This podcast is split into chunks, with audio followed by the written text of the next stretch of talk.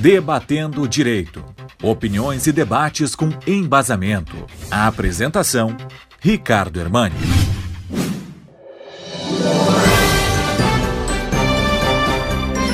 Nessa segunda-feira foi divulgado o orçamento de 2022, o maior da nossa história. Analisando a versão final desse documento, mais uma vez chama atenção a questão das emendas parlamentares. Isto tem vindo né, desde a gestão do presidente Fernando Henrique Cardoso, passando pela gestão do presidente Lula, presidente Dilma, Temer e agora presidente Bolsonaro.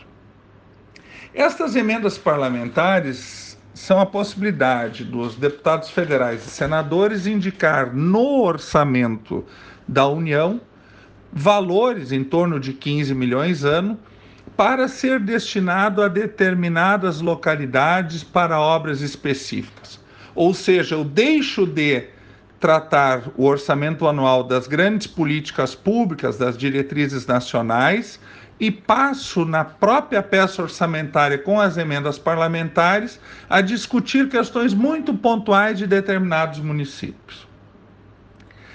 Este já tem sido um tema de bastante debate. Eu pessoalmente entendo que esses valores deveriam sair, ser retirados das emendas parlamentares e serem distribuídas de forma uh, isonômica, com critérios objetivos, mediante o aumento do repasse do FPM, aliás, que nós tratamos recentemente quando falamos no comentário sobre o censo de 2022. Ou seja, ao invés do deputado dizer para onde vai o recurso, esses recursos todos seriam destinados para o FPM e teriam critérios objetivos, justos e imparciais de distribuição.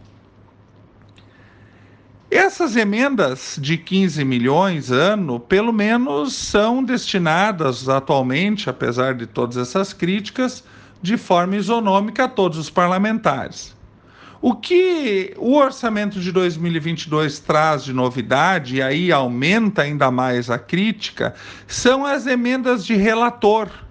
Este extrateto, este furo do teto permitido com a PEC dos precatórios, trouxe dinheiro, trouxe em torno de 15 bilhões de reais para que o relator, veja bem, um deputado, um relator tem poder bilionário sobre o orçamento e ele passa a decidir, além daquelas emendas que todos os deputados têm direito, esse plus, esse valor adicional em que ele pode eh, decidir atender alguns deputados mais do que outros parlamentares, do que outros deputados. Então nós temos dois tipos de emenda. A emenda parlamentar que todos têm direito, que já é criticada, ao meu ver, porque deveria ser distribuída uh, por meio do Fundo de Participação dos Municípios, evitando aí a escolha pelo deputado de municípios com mais valores em detrimento de outros municípios. E agora nós temos, neste orçamento de 2022, uma nova invenção que muito que deve ser muito criticada que são então essas emendas do relator que são um adicional àquelas emendas parlamentares em que é o relator que vai decidir qual deputado, qual senador terá um acréscimo na sua cota de emendas a serem destinadas às suas bases eleitorais, o que obviamente terá reflexos eh, na votação, na eleição deste ano, no, na aceitação desses deputados eh, no campo de suas regiões eleitorais. É um tema para se pensar.